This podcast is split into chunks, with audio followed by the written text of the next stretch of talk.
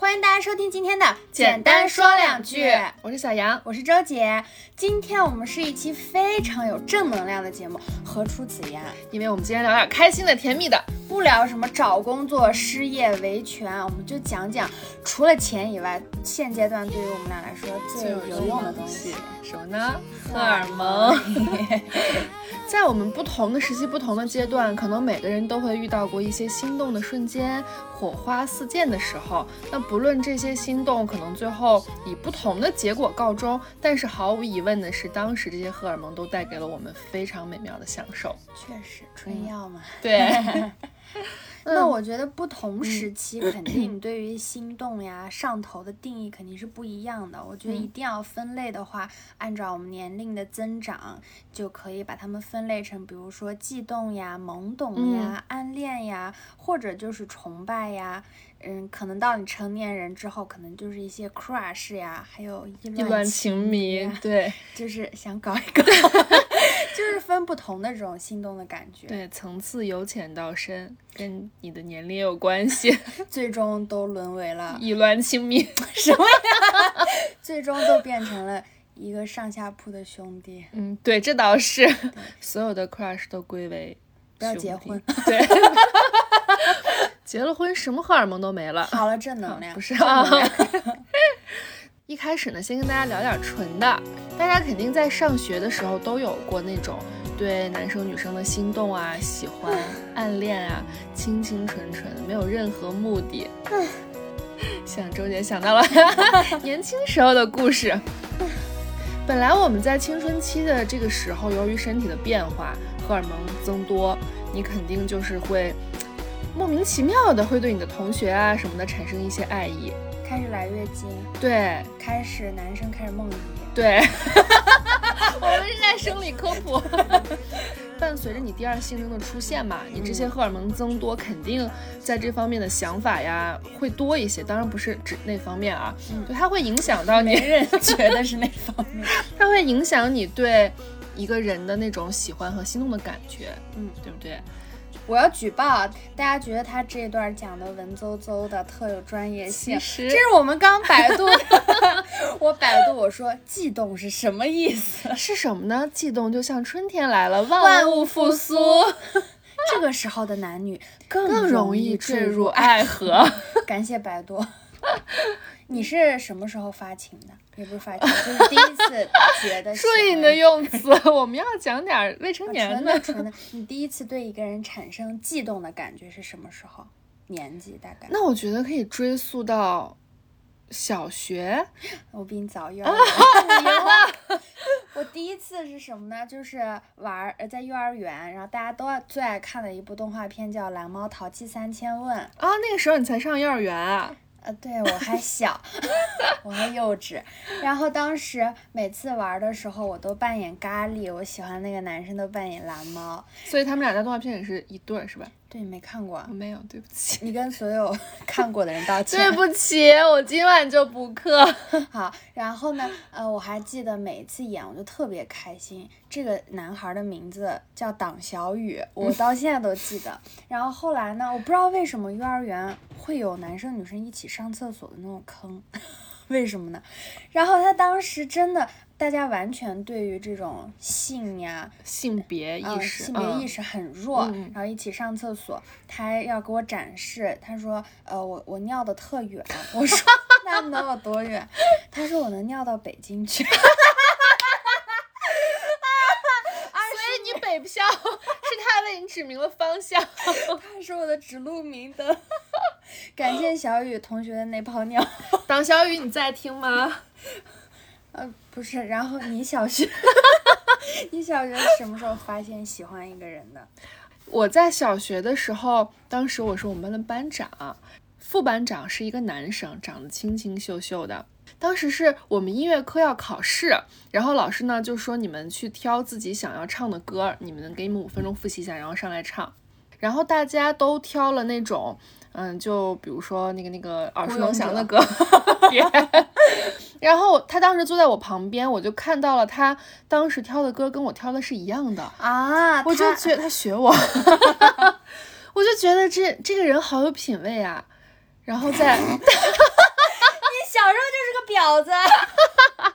然后在大家一一上台唱的时候，就是之前的同学都没有唱我挑的这首歌嘛，然后等到轮到他的时候，他果然唱了就是我挑的，我就觉得，啊那他唱了，你是唱啥？就是也唱这个嘛。当时只有我们两个选了那个歌，我当时觉得这不是命中注定吗？啥歌啊？小白船。哦。但他现在有点那个了嘛。在我们那会儿，他还是一个单纯的儿童歌谣。嗯嗯，我就觉得这是命中注定的爱情。也不懂吧，不懂爱情，只是觉得我们俩有一样的品味，一样的喜好。哎，您孤身走。我最早，我我除了党小雨之后，上一年级就喜欢上我的初恋。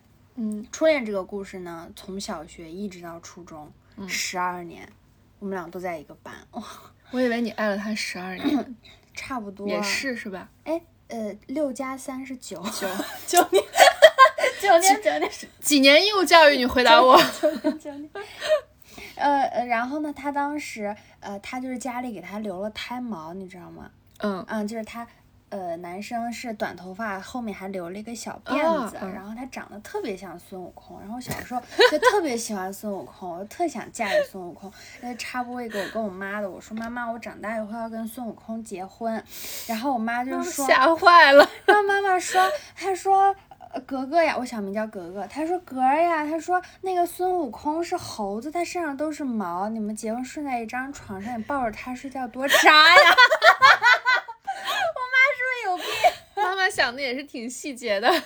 然后我就因为喜欢孙悟空，就喜欢上了他。然后真的，我喜欢他这九年过得很辛苦啊，有多辛苦呢？因为很多女人都爱他，我就像就像华妃一样，这宫里的女人多的让 本宫生气，就喜欢他的人太多了。然后我对他的这种暗恋或者悸动，就一直小学期间一直是暗恋。嗯，他是。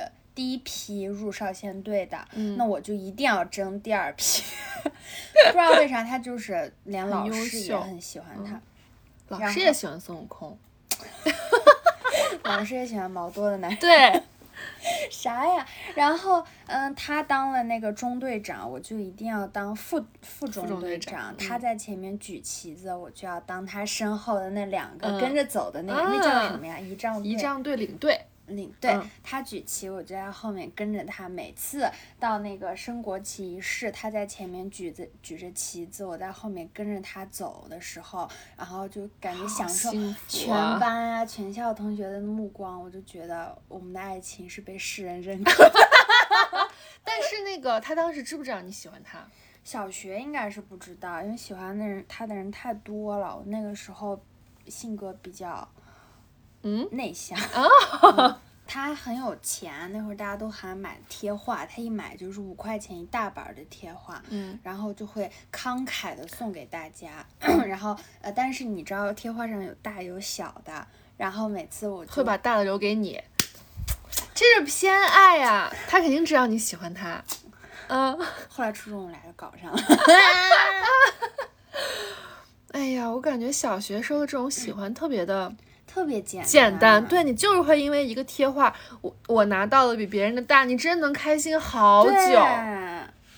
嗯，那上了初中可能要求稍微高一点了，嗯，高一点点。贴画不够用了，他就还是这个初恋。嗯，然后当时我在 QQ 空间，那个时候大家都是 QQ 空间黄钻会员，对对对，谁不装饰一下？有一次呢，我就分享了一首歌，我忘了是我在网上分享的，还是在课间的时候给大家分享的。我就说我特别喜欢听五月天的《突然好想你》，嗯，然后他当时就在旁边不说话。他上初中已经不像猴了，但是还是有很多女生喜欢他。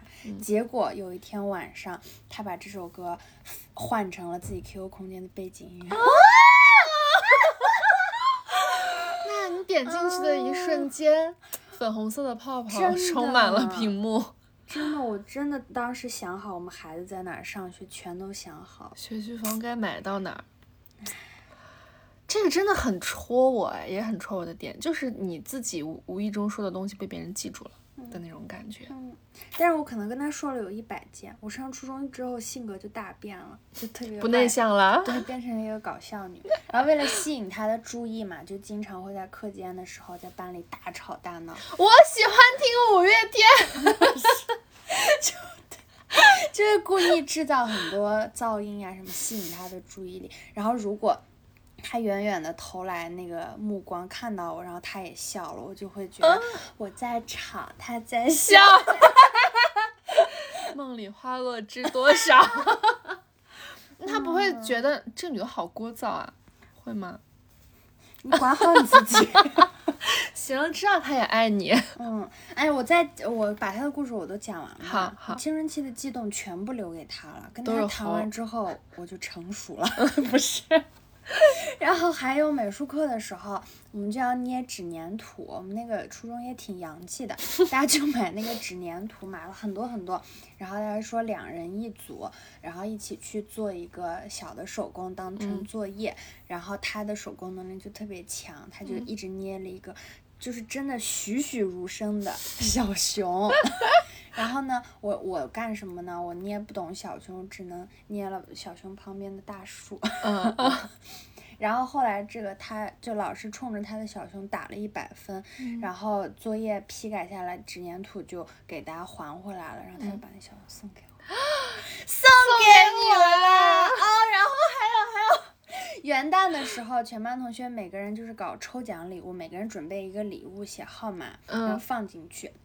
当时因为我的性格已经越来越外向，外向到全班的人都知道我喜欢他，然后明恋暗恋变成明恋。对，然后只要那个课堂上大家起哄，呃，就是老师如果说呃今天的直升是周姐和那个男生，大家就哇，就到这种。然后呢，接着说元旦的事儿，元旦就是。嗯，我知道他的号码牌，他的那个礼物好像是被编成了二十四号。嗯，然后全班男生就是有我好多小姐妹，就到了大家要换抽完号码牌之后，大家都说二十四号在哪儿？给给周杰，给周杰。然后，然后他就说，他说，哎，他说我就不应该放进去，直接给你。啊哎，你这不仅仅是被一个人特殊对待，而且真的你们的感情被世界认可。得到了祝福，哦哦哦哦哦哦哦，结婚结婚，好好浪漫分享完了，真的，我九年的青春，从从我从我六岁上小学到十二岁，哎，到呃十五岁初中毕业，我所有的感情都给了他一个猴猴。真好，就觉得以前好容易满足，而且真的会因为他看你，然后你们俩对视一笑，天呐，你今天上课都认真了，作业都写得快。还有就是做课桌的时候，然后两个人的手肘 碰到，救命！哎，还有那种就是你在，比如我，我记得我上初中、高中的时候，那个座位会轮换嘛，每两周轮一次。当你知道你这周一你会算嘛？提前怎么会怎么样会轮到一起？哎呦，这个时候数学就可好了。然后当你知道下周一你们俩会轮到一块儿的时候，那个周六日你都特别开心。对对对。但是当你要轮分开的时候，你就会觉得生离死别，真的会哭，写日记哭。但其实一个教室能有多大呢？哎哎哎，然后坐的远了之后，有的时候你会回头偷看，发现他也在 看你哦。那个目光对上的一瞬间，值得。孩子生出来了，那别吧。哎呀，哎，我在上初中的时候，我好像挺。挺挺安稳的，内向。然后上高中的时候，轮到你放荡了。对，长大了，那嗯，喜欢的男生吧，应该是。他那时候，我们不是早上上学特别早，六点多，然后冬天呢，六点多天又特别黑。那个男生那阵儿，基本上每天早上都会来我家楼下等我，一起去上学。我们家那会儿住三楼。那是啥关系？就是互互相喜欢，也知道互相喜欢，对对对对对。然后呢，我早上一起来的时候，我把那个窗帘拉个缝儿，我就能看到他站在楼下，就在等我，一个孤单的背影。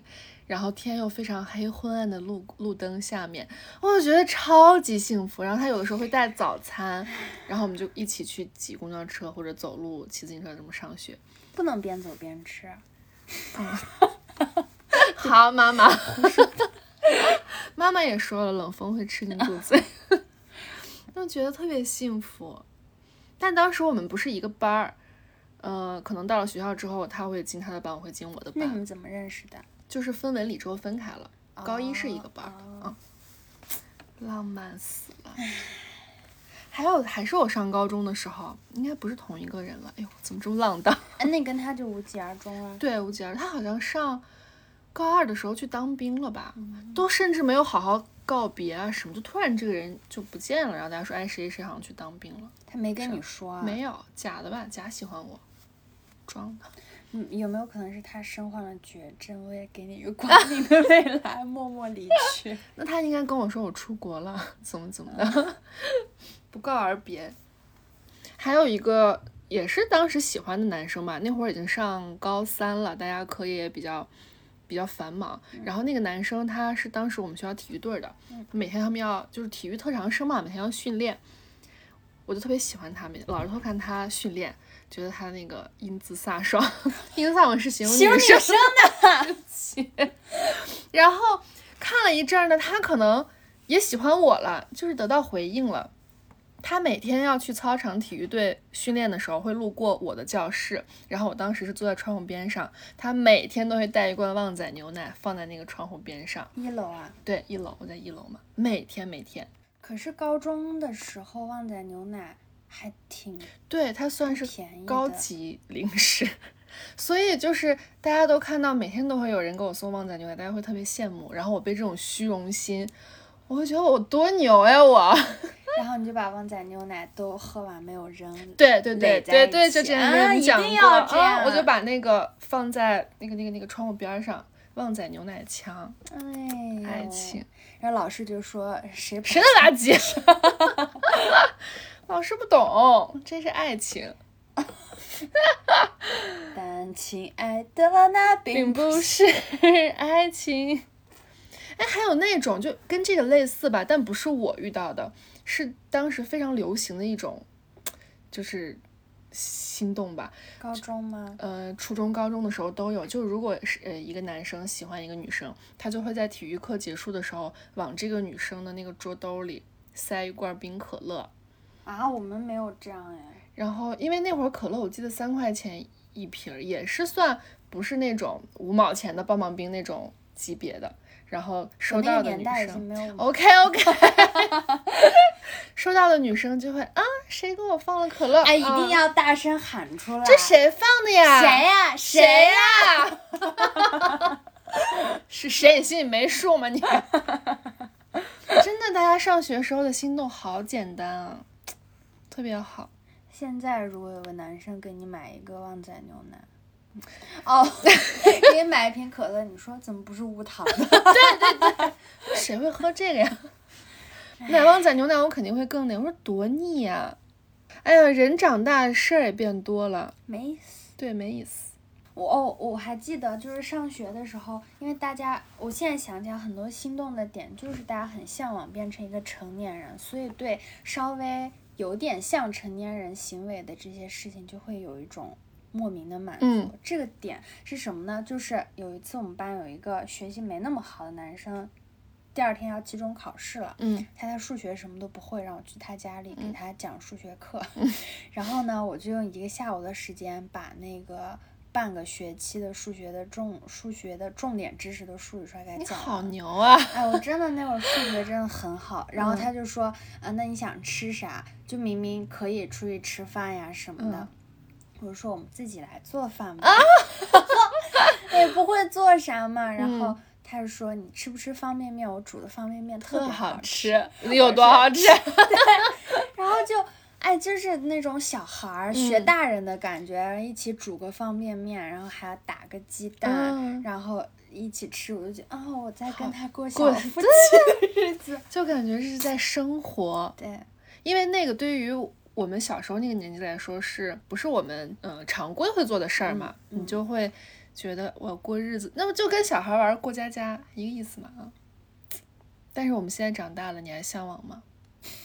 谁让你做饭 会生气？真的，大学的时候也是，大学老师特别喜欢跟男朋友开房，不是不是开房就不喜欢开普通的酒店，一定要开一个民宿，因为开民宿就能一起做饭。然后等到真正的自己毕了业开始租房子之后，那个厨房就 根本进都不进去，一个月两个月一次。没有拥有的东西都是最好的。对对对，你不拥有的时候才会向往。所以现在大家都喜欢找十八岁的男孩，就回不去了。那是为了想给十八岁的男孩做饭？我不是为了。我们好像纯情趴还没过去，我们就开始成年趴了。那我们长大了没？现在可以长大了，可以了，可以了。从十八岁拉过来了，我们现在聊聊长大的事儿。成年人的。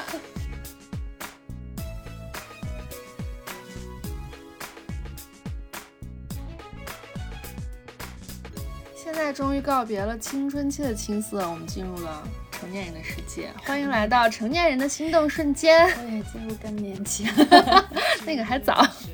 其实我觉得成年之后跟学生时期不一样的地方，就是大家对喜欢的定义可能更明晰了。你知道，可能以前的喜欢是藏不住的。对对对，你就是想对他好，就是想多看他一眼。但是现在大家成年之后，表达自己的爱意本身就是一件需要勇气的事。对，嗯嗯，可能上大学都不算了，就尤其是工作之后。大家会在意的事情会很多，而且也会有比较强的自我保护机制。嗯嗯，而且你的表达或多或少会掺杂一些目的性，不管这个目的是我希望他感受到我的喜欢，还是怎么样。嗯，那相对于学生时代来说，这个就更难会发生吧。学生时代真的是藏不住，你做体转运动，你都会一直看那个人。嗯。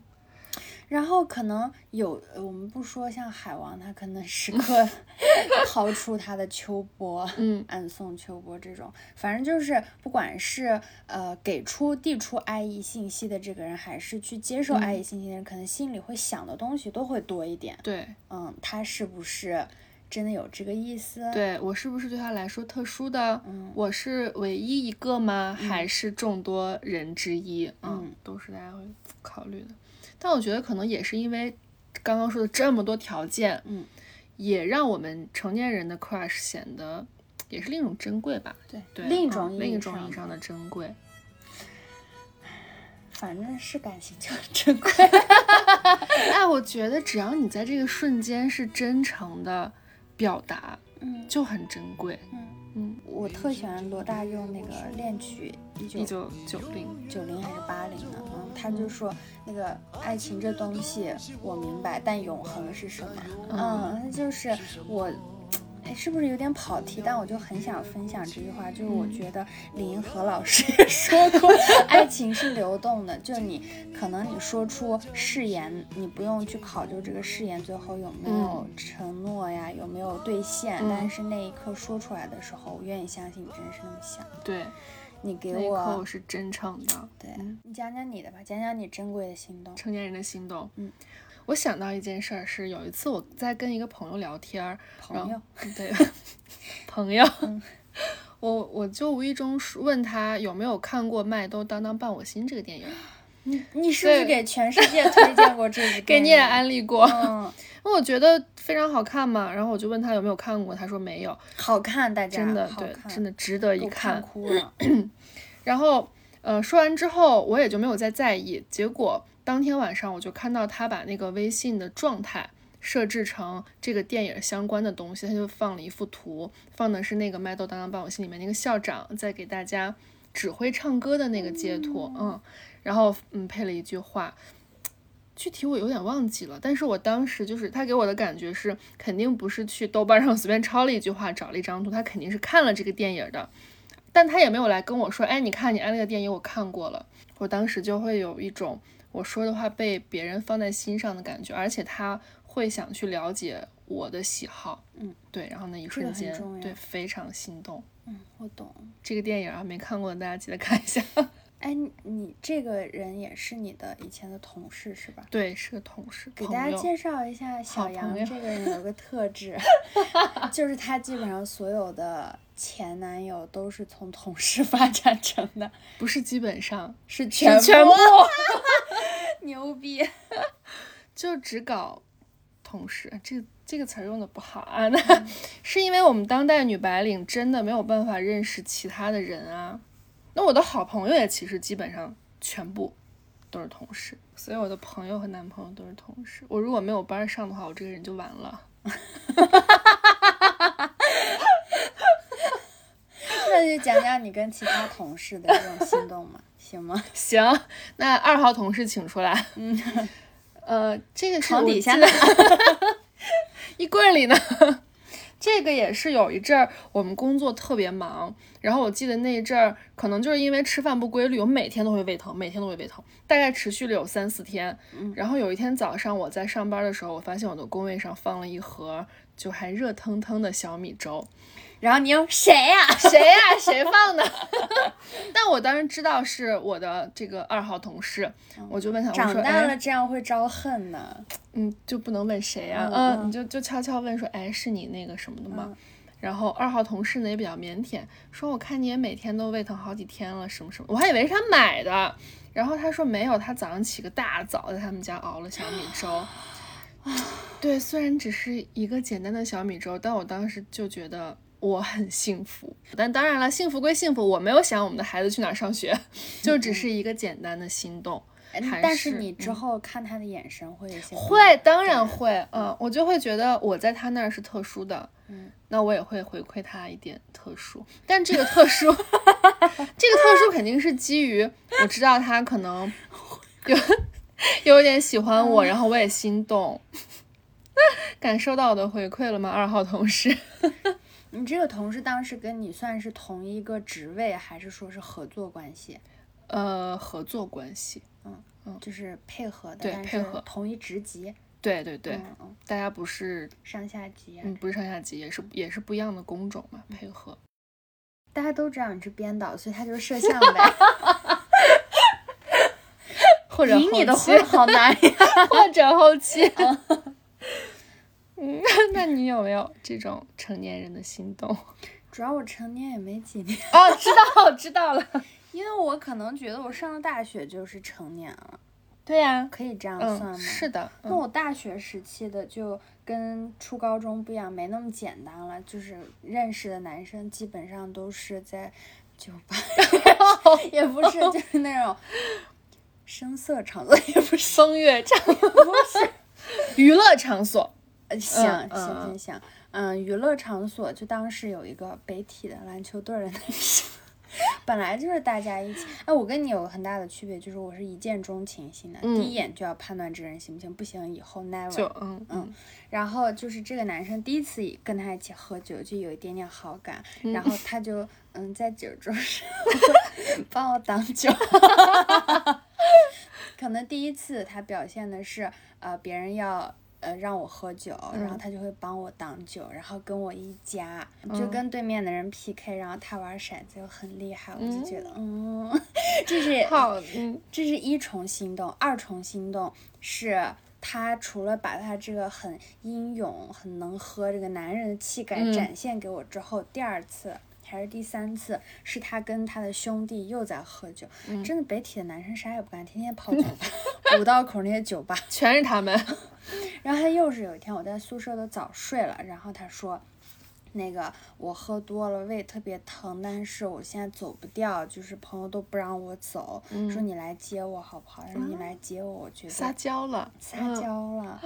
然后我也是呀，我我就直接十一二点了，我就穿上衣服，我就下楼，骑着我当时的电动车，骑到五道口，还去一家二十四小时营业的药店，给他买了解酒药。好贴心啊！对呀，就带给他，然后他就。在那个酒吧底下，就是去过五道口的朋友应该知道那一条街。哎呦，好低俗，不要说。然后他就他他就拉着我的胳膊，就抱着我的胳膊，他一米九，这样抱着我的胳膊，说这些幸亏你来接我了什么？他说他说你要不要跟我在一起？他说跟我在一起，我就再也不用来跟他们喝酒啊。你拯救了他，我喜欢。哎，但是后来这段感情也不是那么好了，就是当时这些心动很好。哦，对他还有比较有大男子气概的点在哪儿呢？就是。那会儿是四五月、三四月吧，嗯，然后我就骚呀，我就要露腿呀，要穿裙子、穿短裤了，嗯，然后他每次都说你不许穿这个裤子，他说你他你膝盖会疼，不许出，然后每次穿衣自由你，但他不是怕你露，他是怕你冷，这。不一样啊，哎，对对，为你考虑跟为自己考虑是不一样的。然后他出门的时候，就比如说我跟我的姐妹去干嘛，然后他就说，嗯，你给我拍一张你今天穿的啥，露没露腿。然后有一次我又穿了裙子，他又跟我生气了大半天。嗯，觉得你怎么不爱惜自己的身体，这么冷，很冷。嗯，所以这么多的心动最后也无疾而终了。嗯。没事儿，这些心动是真实存在的。哎，我有不低俗的啦，啊，讲的讲里面的啦，想起来了，工作呢，就是我之前在综艺组的时候，出去跟组的时候发生的。哎，这是我人生唯一一次。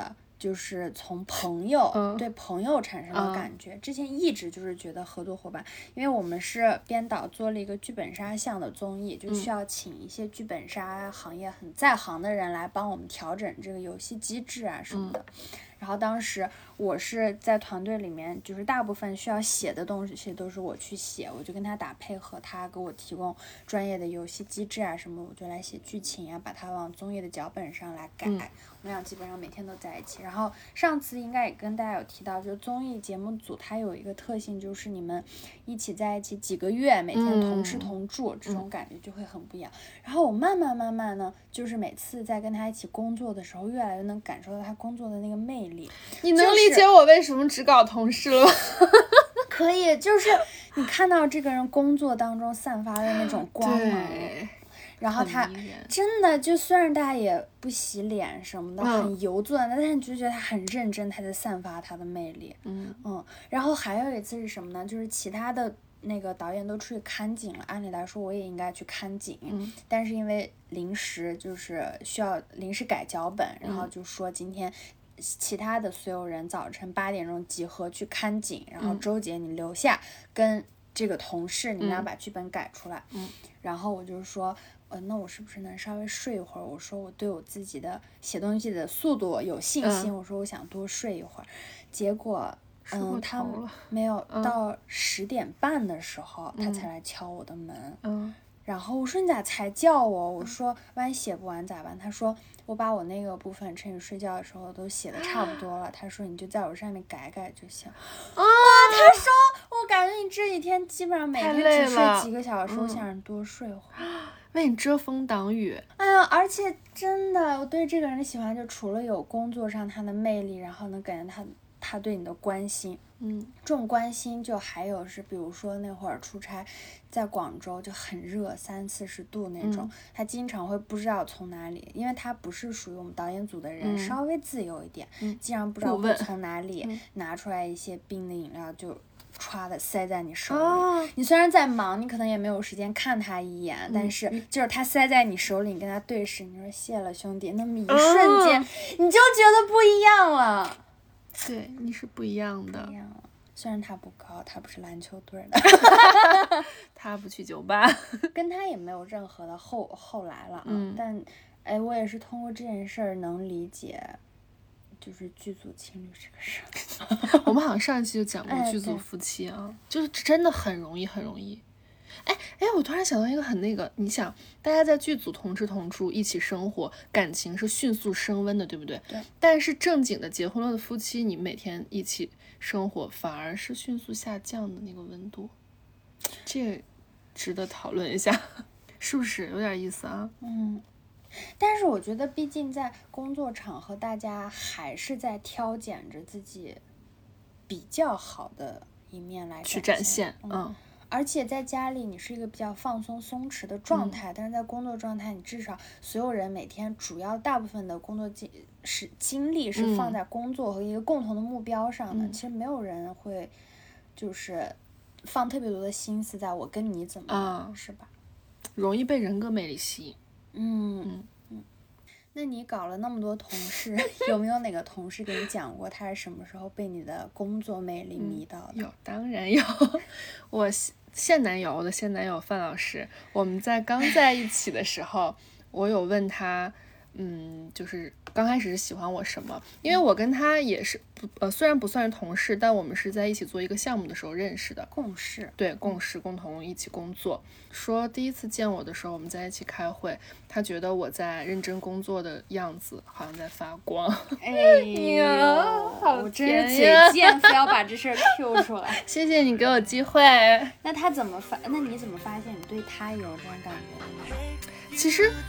我在那段时间意识到，我也对他有点 crush，是一件非常你 现在想起来非常有甚至有点好笑的事情。因为当时我们是一起共事嘛，然后在没有工作的时候，我们会在微信群里可能单单逼聊聊天什么的。那一阵儿为什么是在群里呢？因为我们俩都太内向了，没有加对方的微信。然后当时呃，B 站上是新上了那个叫《大世界扭蛋机》这个电影，它不是分级的嘛？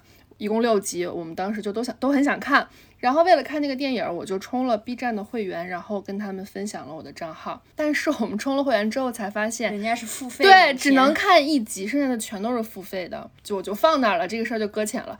然后没过一会儿，那个范老师跟我说，啊，我已经给你买了一集，用的是你的账号。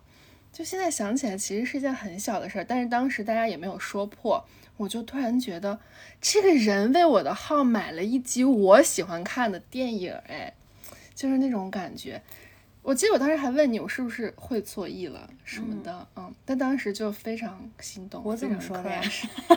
你说好暧昧呀？嗯，我给你看那个截图，你说好暧昧。嗯，你这么一说，我就放心了。行。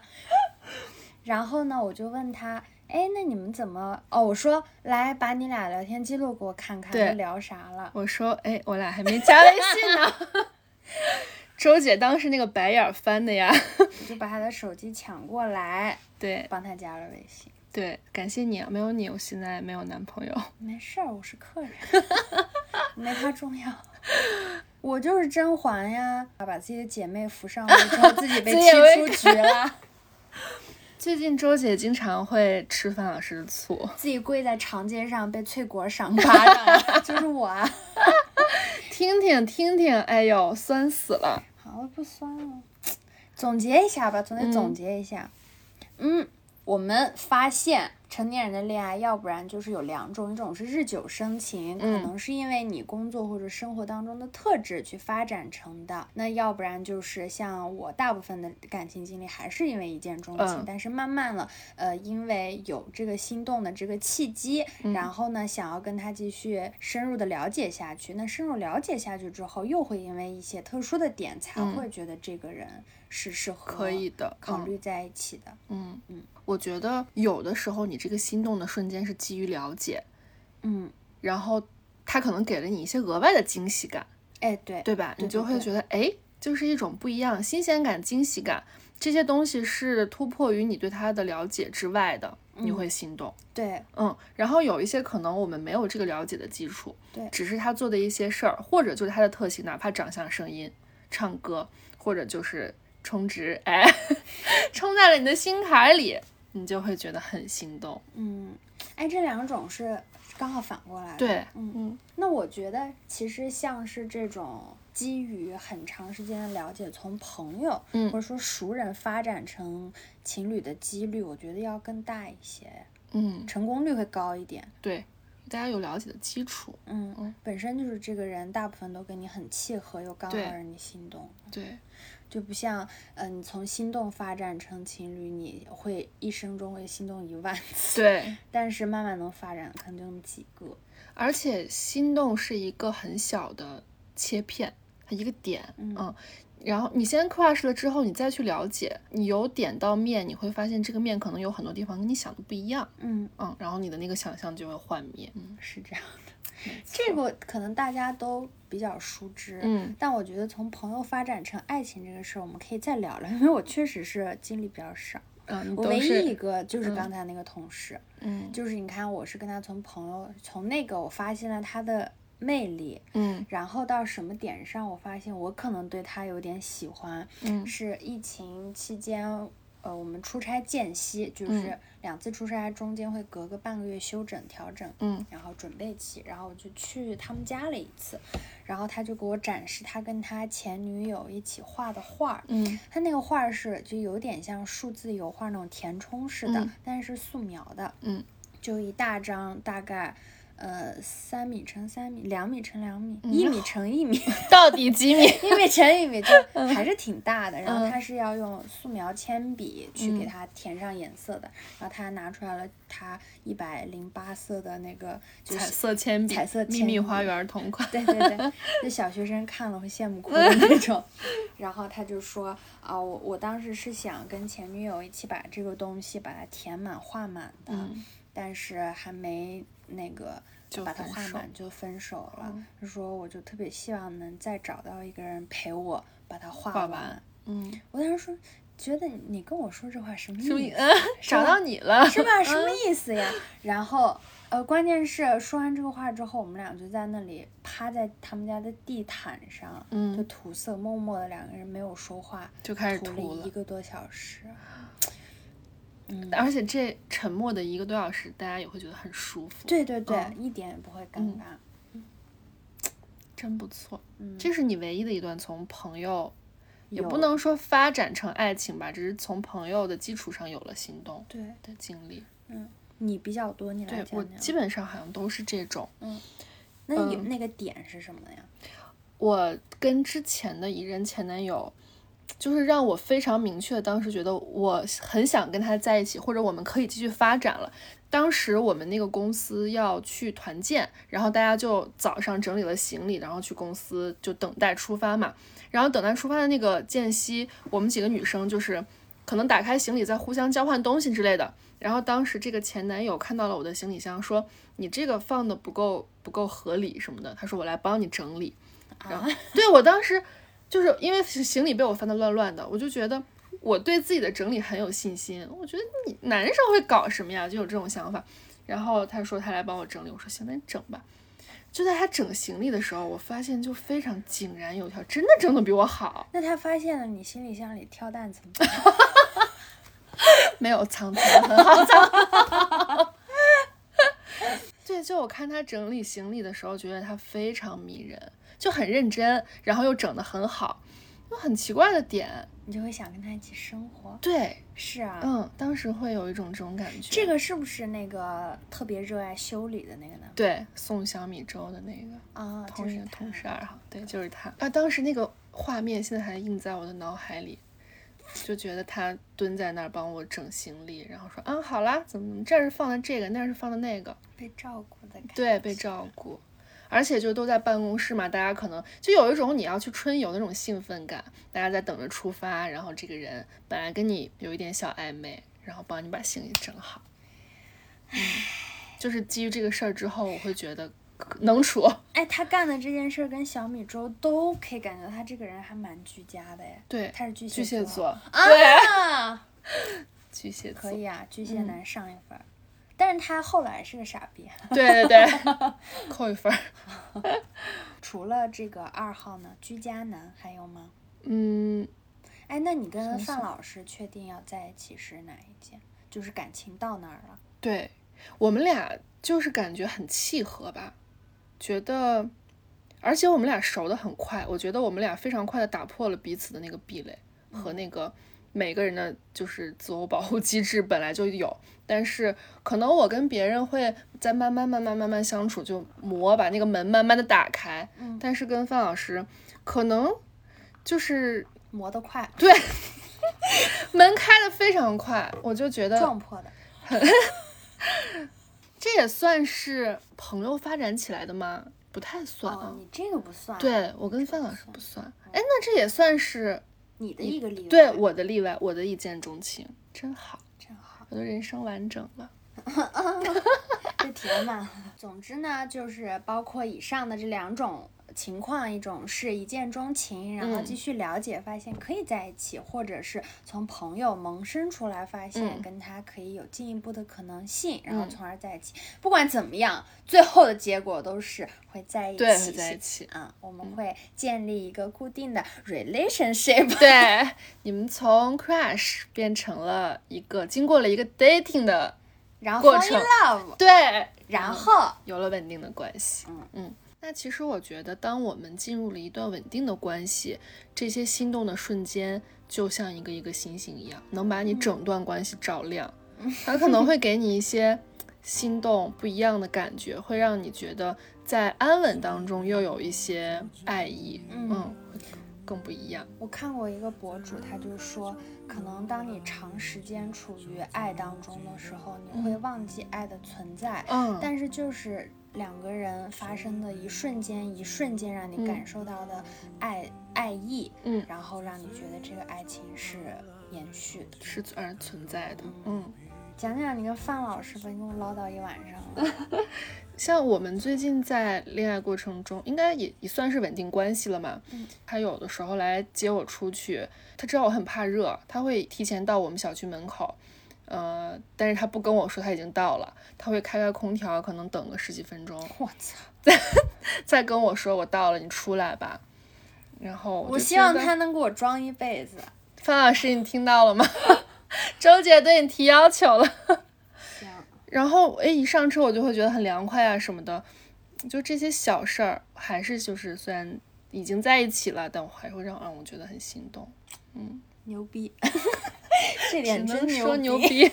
哎，还有一件也是范老师那阵儿，我们是处于那个确立关系的前后的那个阶段。嗯，他在刚刚认识我的时候，去微博花了一整晚的时间把我的微博看完了。这个点我嗯太喜欢了，就是他想了解你所有的对过去。他想在你能看到的地方都尽量多的去了解你，也很戳我。但是我觉得，嗯、你跟范老师，我没有呃冒犯的意思，但嗯我觉得你们俩现在还处于热恋期对间。，嗯，不是那种归于平淡了的对稳定。那个范老师，对不起啊，我我现在想了解一下他跟他前任的故事。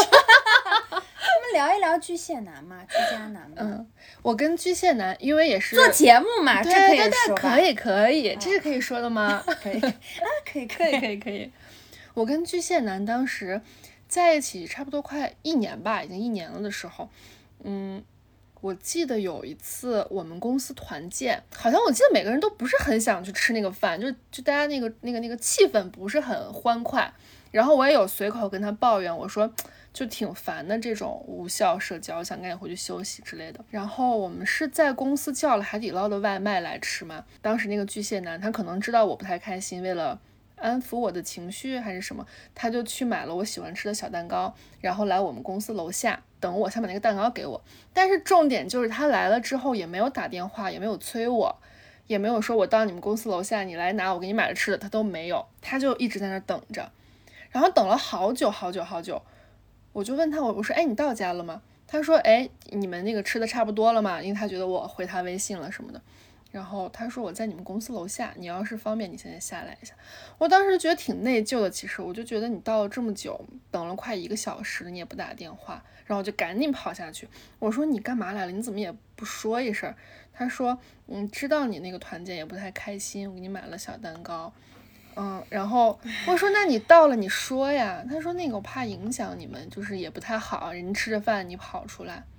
他抛除最后不是人那段，他这些真的很对好。，就你让你觉得很暖心。那我说一段关于你这件事情我的视角，嗯就是我们的老板，我们团建不开心，大部分原因都是因为我们的老板，某大型网络公司 P 八 P 九高管，高管，总是口无遮拦。他那天晚上呢就一直在说某某某个地区的人嗯喝一杯，然后他就提到说西北地区的咱们来干一杯。嗯，这个时候呢，整个公司西北地区只有我跟小杨。对，只有我们两个只。剩我一个人跟我们的老板举起了杯子，然后他就说：“小杨呢？怎么喝酒了？没见他了。” 哎，我真的当时跟你认识不到一周，真的很恨死仗了义。然后我就说：“没事儿，飞哥，我陪你喝。”然后我说谢谢你，我说想要去上厕所了，我一会儿去看看他有没有事儿。嗯，然后过了半个小时，你都没有回来，嗯，还在楼下，你一直在楼下。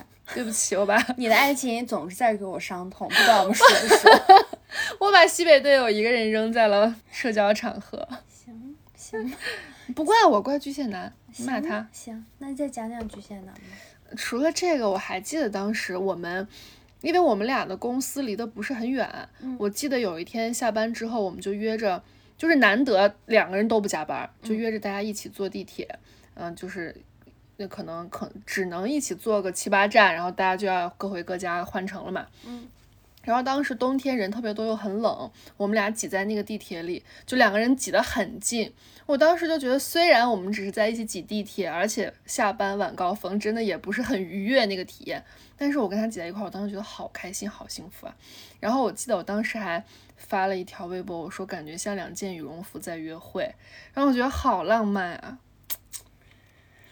唉，这个故事太成年人了。对，嗯。就只有成年人能感觉，就是你觉得本来你们俩都不加班，这是一件值得开心的事。然后你见面了，然后你又在地铁上挨得这么近，就虽然你单拎出来说好像都毫无意义，但是放在一起，你会觉得它能给你这一天回血充电。还是无疾而终的爱情有什么用呢？这种小瞬间真的有很多。你你你分享完我就分享来吧，你来说点你的。嗯。我的呃另一哎另一半，我的你不是年纪很小吗？怎么用了这么八十年代的词？复古 old school 了一下。就我对象是在一个大厂工作，然后他的大厂呢，呃有一个员员工福利吧，算是东方树叶，他们买好像是可以五块钱三瓶儿。就是说起来其实好。就是也是很小的事，但就是因为我特别爱喝东方水，经常就在家里囤一箱，可能几天就喝完了。我喜欢把它当水喝。然后也也是我前一段时间失业的时候，然后他就说。那我以后每天就是中午把盒饭呃偷回来，然后再用五块钱买三瓶东方树叶来那个养宝宝。他本来说说我就觉得特特无聊，就开玩笑笑一下就算。结果从那天开始，真的一周工作日可能有两三天都会背一个大包去上班，然后下班的时候他可能趁同事不注意，或者说他分时段，就是中午买一瓶，下午买一瓶，就凑够了三瓶四瓶的一股脑给我背回来。我是觉得很可爱。嗯，他用他的内购价，然后给你运回来了便宜的东方树叶。还有就是一个关于冬天下雪的故事。我跟他其实从学生时代经历到现在。嗯。学生时代，我说我特好像北京赶紧下雪，他是买了一个 A P M 的那个雪花的那个项链。嗯。他说，嗯，他说你想要的雪，我给你送过来。好浪漫啊！哎，这跟我认识的还有点不一样哎。曾经嘛，然后现在呢是什么呢？就是又是那年冬天下雪了，然后本来没有很期待，但是呃，就他突然来了，还是那一年的初雪，你就会觉得哎有点那个什么。然后他那段时间住我们家，然后他就说呃马上要下雪了，他说我打车快到家里楼下了，你要不要下来，我们一起看一会儿雪？嗯。他有记得你的喜好，知道你喜欢雪，嗯，然后我就穿上衣服下去之后，我们就拥抱着看雪，嗯，也很温馨。然后又过了一年的冬天，嗯，然后他给我是在网上买了那种十块钱一个的那种加加雪的那个模具，对，可以加出来小鸭子、小雪人什么的。我就觉得虽然很便宜，但是他把你当小孩，对。就是，然后还专门到了周末到，他说走，我们去夹小鸭子呀。我们就拿那个模具，就是夹了一地的小鸭子、小雪人什么的摆在那里拍照，就很开心。有一点，就他把你当小孩子，然后满足你的愿望和梦想。对，这不是就跟我们长大了也很喜欢在六一儿童节收到一个小小的礼物，有点像啊，这种心情，被珍惜，被。真实，啊，然后这种踏实的感觉吧，还有一次也是我刚刚公司倒闭的时候，他那天也是工作上有一些不顺的事儿，但是因为他知道我心情不好，他没怎么跟我说，他就说他好烦呀什么的。然后他晚上到了我家之后，嗯，因为当时我还有呃我室友在，嗯，我们本来在开心的聊天，我见他就是呃还要强打着精神一起跟我们说话什么，我就有点不忍心。然后过了一会儿，我就说你来，然后就把他叫到卧室里面，嗯，他说干嘛干嘛什么的，然后我就说没事儿抱抱，嗯，然后我们俩就站在那里抱了。真的有很长时间，至少有五六七八分钟，然后就啥也没说。然后先开始就是我轻轻拍拍他的背，我就知道他肯定有自己的压力。嗯，然后他就把我抱得越来越紧。然后后来我看他就应该是眼眶有红润。哎呦，这个太戳我了！就什么也不用说，就两个人只要待在一起，嗯，我觉得好感动啊。唉，现在真的不是那种矫情的阶段了，就是抱完之后说好了没事了，走，然后点点夜宵吃，然后喝两口，就有点默契，不用说什么。其实大部分时间我老跟你抱怨他，但是刚刚我在想我们俩发生过什么事儿的时候，觉得大部分他。还是能给我这种踏实的感觉，而且我有的时候自己负能量呀，这种情绪上来的时候，虽然他能不好的，不能很好的帮我开解，但至少他不会，我知道他不会很烦我，嗯，他能拖住把你兜底，对，就那种感觉，你就会知道有一个人一直在那儿嘛。你说什么，这不就是大家说老跟那个亲密的人发脾气什么的，因为你他是在你的安全区之内的，你就觉得你这样都 OK。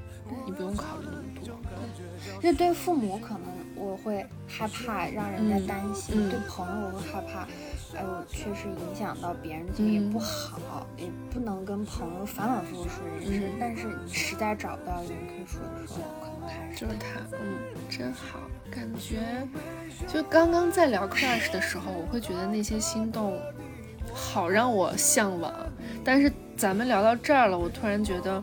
那个是很好，但是我觉得如果大家的感情都能有心动，再组成一个大的这种稳定的爱意，好像这种幸福感会更强烈一点。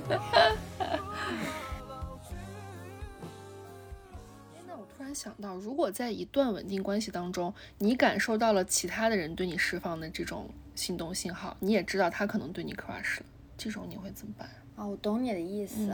就是在那种很稳定、很稳定的这种感情里面，突然出现一个火苗，对，你要怎么去处理它？嗯，嗯，辛苦你把这个话题引出来，这 个确实是因为前段时间呢，我去帮我前领导录了一档综艺，嗯，微综艺，然后他呢是一个呃大厂男孩女孩相亲，呃交友恋爱综艺，对。你本来还让我去来着，对，嗯嗯，但是因为你自己做做手术做的一直好不了，然后最后谈恋爱了，我就是想说这个，然后呢，呃，我去了帮忙之后，就是每一期的素人男嘉宾都是我去负责的，嗯，就是当 follow PD，也就是跟他们简单讲讲节目规则呀，然后其实也没有那么忙，然后大部分的时间就是跟他们。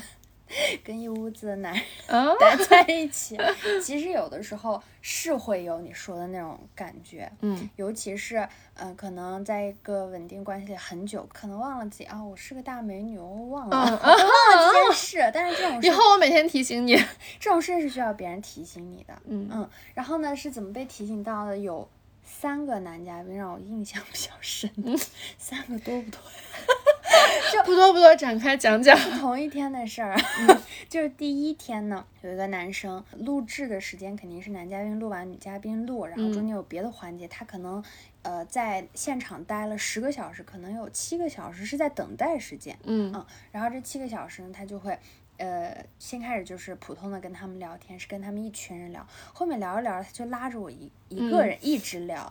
然后就比如说他的那个衣服放在化妆间，然后他要去拿，我就说那你知道路，你就自己去拿。他说你不陪我吗？他说你是我的 follow PD，你不得看着我吗？他说那你得跟我一块儿。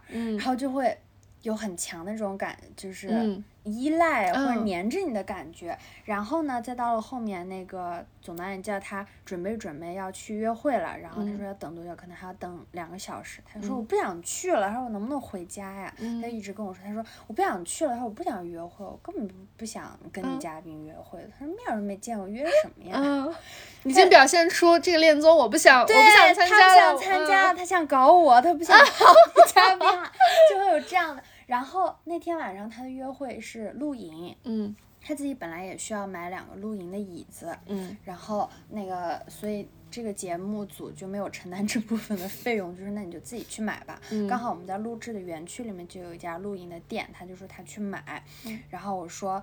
呃，我们总导演说，那你快去吧，我们都在这等着你，等着你回来，我们就出发。嗯，然后他又看着我，他说，你不陪我去？周姐，你不跟我去吗？他说你挑呀，你挑一个。嗯，那走走走，就你是我的 follow PD，你不对我负责嘛？就这种一直黏着我，然后夹带私货。然后再去那个那天也很热，嗯，三十八度，再去那个露营店走。的路程当中，我就说，哎，刚刚那个录制现场门口那个冰啤酒看着好好喝，我说咱俩应该留个心眼儿，买一杯，带着去喝。然后他就突然说，他说那你往那个露营的商店走，他说我跑回去买，他说我再跑回来肯定能追上他。他也真挺拼的，三十八度呀。我说算了算了，我说录制期间我不方便，我说开玩笑的。然后最后去买那个露营的椅子的时候，他也是一直让我试，每一个他都让我坐，他说你舒服就行。然后我还秉着最后残存的一些职业素养，我说你要考虑这个女嘉宾，嗯，我说而且这个颜色也不要太跟我们的那个我们自己有的桌子呀、投影幕布什么的要搭一点什么的，给她一些这些建议。她说哦，然后我还说那个女嘉宾的身高跟我差可能十厘米，你要看人家坐着身高坐舒不舒服啊什么，他就一直说啊你舒服就行。然后最后是相中了两款椅子，一个五百多，一个八百多。然后我说，我觉得这五百多的就挺好。嗯，他可能就是你知道，尤其是北方男生，对对，有点那想那种是显显面儿。嗯，然后他说，那你觉得贵的是不是稍微舒服一点嘛？我说也就最多多了这么一丢丢。他说那就买这个。嗯，然后然后两个都给我包起来吧，多少钱？就拿着装的很帅的那样子走了。那天在引起你的注意。那天确实我的嘴一直是咧着的，就很开心。这是一种被别人肯定吧，因为你被别人喜欢在意到了，你会觉得自己是被肯定的，嗯，你就很满足。跟这个男嘉宾相处时间是最长的，后面我。就是录到后面，嗯，节奏越来越快，我就会一直忙着去现场盯一些别的事儿，没那么多时间跟男嘉宾相处。但还有让我更 crush 的，哎，请讲一下二号男嘉宾的故事。二号男嘉宾是一个零三年学表演的男生。小弟弟，他长得很像许光我知道，我作证。他的嘴唇就完全是那种嘟嘟的 M 字唇，我一定要说，我们化妆师真的很会改到重点，就立马给他涂了一点那种亮晶晶，看着他的嘴更嘟嘟了，嘟嘟更饱满。我们好像两个老变态流氓。真的好那个呀，然后就是全场现场有 gay 导演，还有女生导演都觉得他好可爱那种。男女通吃，对，男女通吃。然后关键他的表达也让给你感觉很真诚，然后很傻傻的。然后呃，就是在休息室的时候，还问他，我说，哎，那个今天女嘉宾可能年龄都会比你大，那你会喜欢姐姐吗？他说，当然喜欢了，我就喜欢姐姐，我喜欢成熟的。嗯。然后 嘴巴真甜。然后我们就还聊到星座，就说你谈过什么星座的女生啊什么，就聊了一些这些。结果他就上了现场，现场录制之后呢，主持人就会。问到他说你有没有比较偏爱什么星座的女生？他说处女座。嗯，当时我就在拿起手机，我就已经开始心在那，哈哈，就心里在狂笑。就给那个另外一个喜欢他的 gay 导演，我就说。我是处女座，我说我是处女座，我是处女座，听见了吗？他说他喜欢的是处女座，这没完。然后他录完了，我们去门口休息的时候，嗯，他就装作很无意的说：“哎，你知道吗？刚才主持人问我，呃，我喜欢什么星座？其实我大脑一片空白，我想不出来特别喜欢哪个星座。但是我想到刚刚你跟我说你是处女座，所以我就说处。”就是由那种，就是你本来以为他是刚好恰好说了你的星座，结果发现他是为你量身定做。我操！也太那个了吧！太撩了。这个真是让我那个荷尔蒙冲到头顶，但是幸好，呃，那个那个 gay 导演立马就出来抓我了，说周姐过来帮忙盯一下现场。就在那说完，是因为你我说处女座之后不到十秒钟时间我就被叫去工作了，提醒你你还是个 follow PD，不是一个处女座的姐姐。当然，就后来这个人也没什么后来，因为他下午跟别人约会的时候，哼，他也很能说，他也说了很多这样的话，嗯，但是那个瞬间确实，哇操，爽了，非常开心。然后还有剩下的，我觉得跟这两个比，可能就会弱一点嘛，逊色一点，逊色一点，但也有的就是，比如说会说。也有一个男生说，我晚上不想约会了，我不想约会了，然后一直问晚上你跟不跟我们那一场拍摄呀？你不去没意思。然后他就被呃总导演警告，让他不要撩女导演，就有这种很多。反正总结一下，就是跟他们也没有什么后果，嗯，但是那个瞬间你会很快乐，因为你可能会认识到自己在异性相处当中自己的那一份魅力是在的，嗯，是给自己有一点自信心，然后这一天你心情会很好。对，谁谁不喜欢被喜欢呢？对，嗯，然后要说后来有没有什么故事，也有，但是呃，我就可能要。引出另一个话题，就是你在稳定的恋爱关系里面，在遇到这种事儿该怎么办？然后我的处理办法是有，呃，大部分的我就会让其他的导演帮我转述我是有男朋友，也是开玩笑不经意的这样说出来的，也会就不会那么尴尬嘛。如果我自己说我有男朋友了，就显得是哎我又没有对你怎么样，对对对对对。然后还有一个呢，是他叫我说要不要去玩啊，什么组个局，要说那个。看电影儿，然后我就说看电影儿，我觉得两个人单独暧昧。那完了，我我是良家妇女，我是有妇之夫，守住自己底线。我说那我叫一些好朋友，我们一起去玩剧本杀吧。嗯嗯，就合理多了。对，因为看电影本来就是一个非常暧昧的场景，怎么可能不牵手不干点什么？嗯，对吧？但是你把这个变成一个大家一起的娱乐活动，去玩个剧本杀就不一样了。怎么样？对我刮目相看。可以可以，守住了底线。好女人嘛，真的太 女德班没白上呀你。让我男朋友磕头。那我们刚刚也说到了，在一段稳定的关系当中，如果出现了 crush 的情况，不管你是主动方还是被动方，你应该怎么办？那你会不会嗯觉得你因为一段稳定的关系而放弃了很多很多让人开心的心动瞬间，有会觉得遗憾吗？说实话。有的时候会有，但是就看你怎么看这个事儿。因为这种心动瞬间会有很多很多，但是你只要理性的想一想，他能不能做到你在恋爱当中某一个硬性的标准，那你觉得不行。或者说你仔细去考虑，你跟他一起走过很长的一段时间之后，他会变得，呃，还跟现在一样心动吗？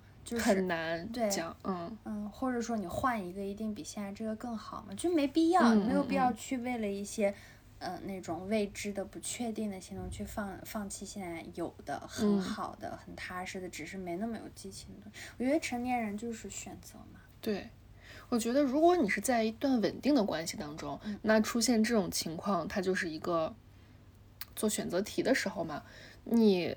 也没有必要为了一些上头的瞬间去放弃一段稳定的感情。嗯，当然，就如果你自己本身这个稳定的感情可能已经有问题了，或者是怎么样，你可以去考虑我是不是呃要结束这个关系，再开始一段新的，这样都都是没问题的。但如果你没有在一个稳定关系当中，我觉得只要是出现 crush，你就去享受吧，没有任何问题。就是 是是，因为我觉得现在大家自我保护机制真的很强。对，嗯。你一旦出现了一个人，让你觉得你被特殊对待了，或者他一定是放下了心里对给自己那些枷锁，对，或者你自己愿意把那个人选定为特殊的人，你给他一点特殊的东西，那我觉得这就很不容易。对，嗯，你就享受这个。往前走一步很难。对，主动走一步太难，大家都是那种试探，嗯，就感觉如果能勇敢一些，然后你把这个上头向对方表达出来。都尽情享受就好了，不要害怕，大家不要害怕，嗯，努力的往前走。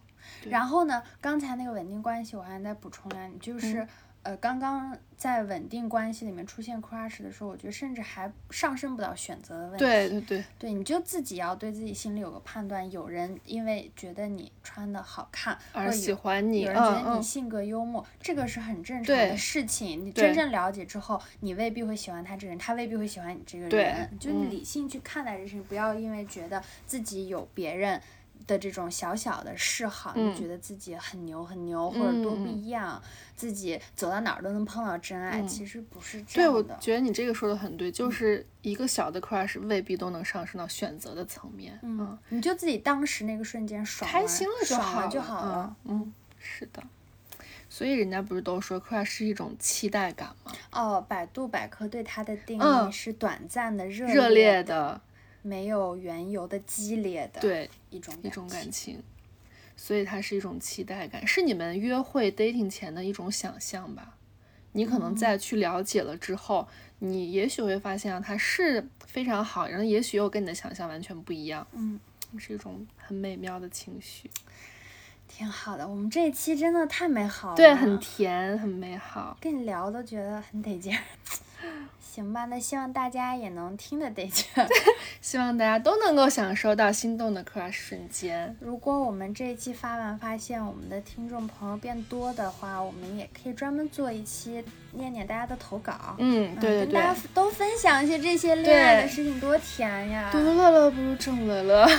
真的希望大家能在苦难的生活里面，就尽量找到这些很多小确幸。对，如果大家也有这样的故事，欢迎多跟我们分享。希望大家都有甜甜的爱情，像我一样，没有爱情就有甜甜的 crush。对，好，好了，那我们下期节目再见吧，拜拜。